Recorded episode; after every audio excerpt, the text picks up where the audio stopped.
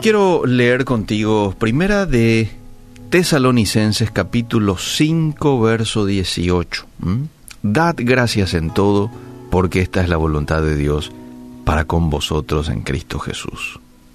Qué lindo es levantarte en la mañana y reconocer que si despertaste es porque Dios así lo quiso. ¿Cuánta gente hubiera deseado despertar este día y no lo pudieron?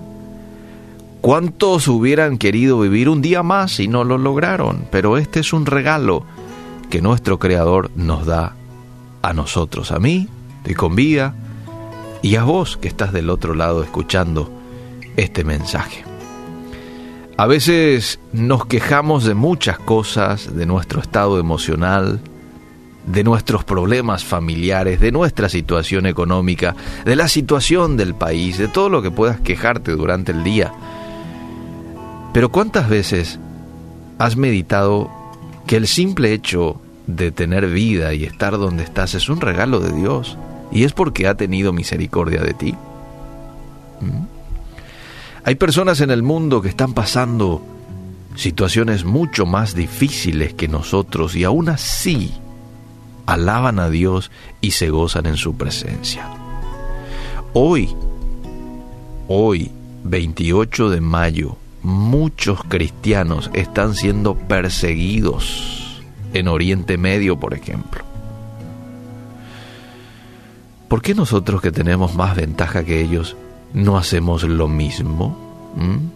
De alabar a Dios aún en medio de esas pruebas. Quiero invitarte en esta mañana que por un momento salgas de la rutina diaria, que dejemos a un lado todo pensamiento negativo, que lleva a quejarte de tu estado, de las situaciones que estamos viviendo a nivel país, y descanses en el Señor, que medites en todo lo que Él te ha dado.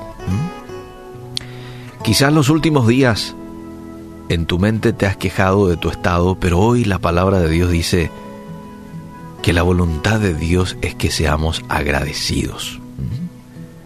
Tenés vida y solo ese hecho es más importante que cualquier cosa. Esa vida no te fue dada por ti mismo, sino por el Señor, que tuvo a bien regalarte la vida y permitir gozar de todo lo que en algún momento puedes gozar. El aire que respiras, el vestido con el cual andás, el pan que comiste a la mañana, la cena de anoche, para ir a acostarte, que sin ser grandes cosas Dios te lo ha dado. ¿Mm? No querramos medir la bendición de Dios a través de los bienes materiales y terrenales. La bendición de Dios no se mide por lo que tienes, sino por la fe que profesas. La bendición de Dios no está limitada a los bienes que posees, ni en la falsa prosperidad que a veces se nos quiere inculcar. La bendición de Dios es poder creer y confiar en Él. Pedro dijo, en cierta ocasión no tengo plata, no tengo oro, pero lo que tenía les daba a las personas y éstas eran sanas. Pablo dijo que había aprendido a vivir en la abundancia, pero también en la escasez, y que podía glorificar al Señor en cualquier circunstancia. La verdadera riqueza de la cual debemos estar contentos de tener es nuestra estrecha relación con Dios. Esa riqueza nunca nadie nos la va a poder quitar, nunca va a la quiebra y finalmente es el todo del hombre. Es el todo del hombre, eso dice Eclesiastés.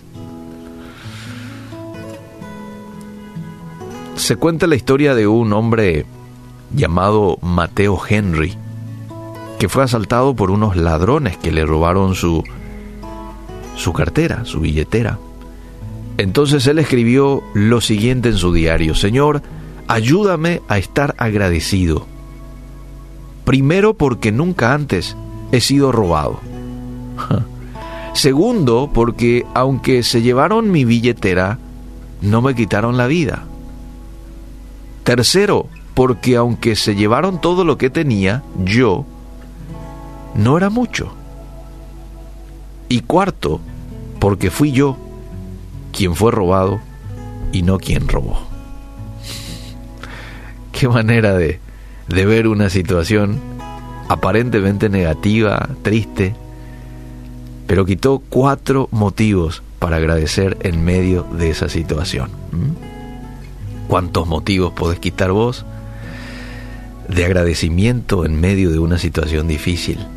De Dios es bueno, Dios ha sido bueno, Dios nos ha regalado de su Espíritu, el Espíritu Santo que dice la Biblia, no nos abandona, no nos va a abandonar, va a estar con nosotros hasta el último día de nuestras vidas. Esa fue la promesa que Jesús dio a sus discípulos. Yo me voy, pero es necesario que yo vaya para que Él venga y esté con ustedes hasta el fin de los tiempos.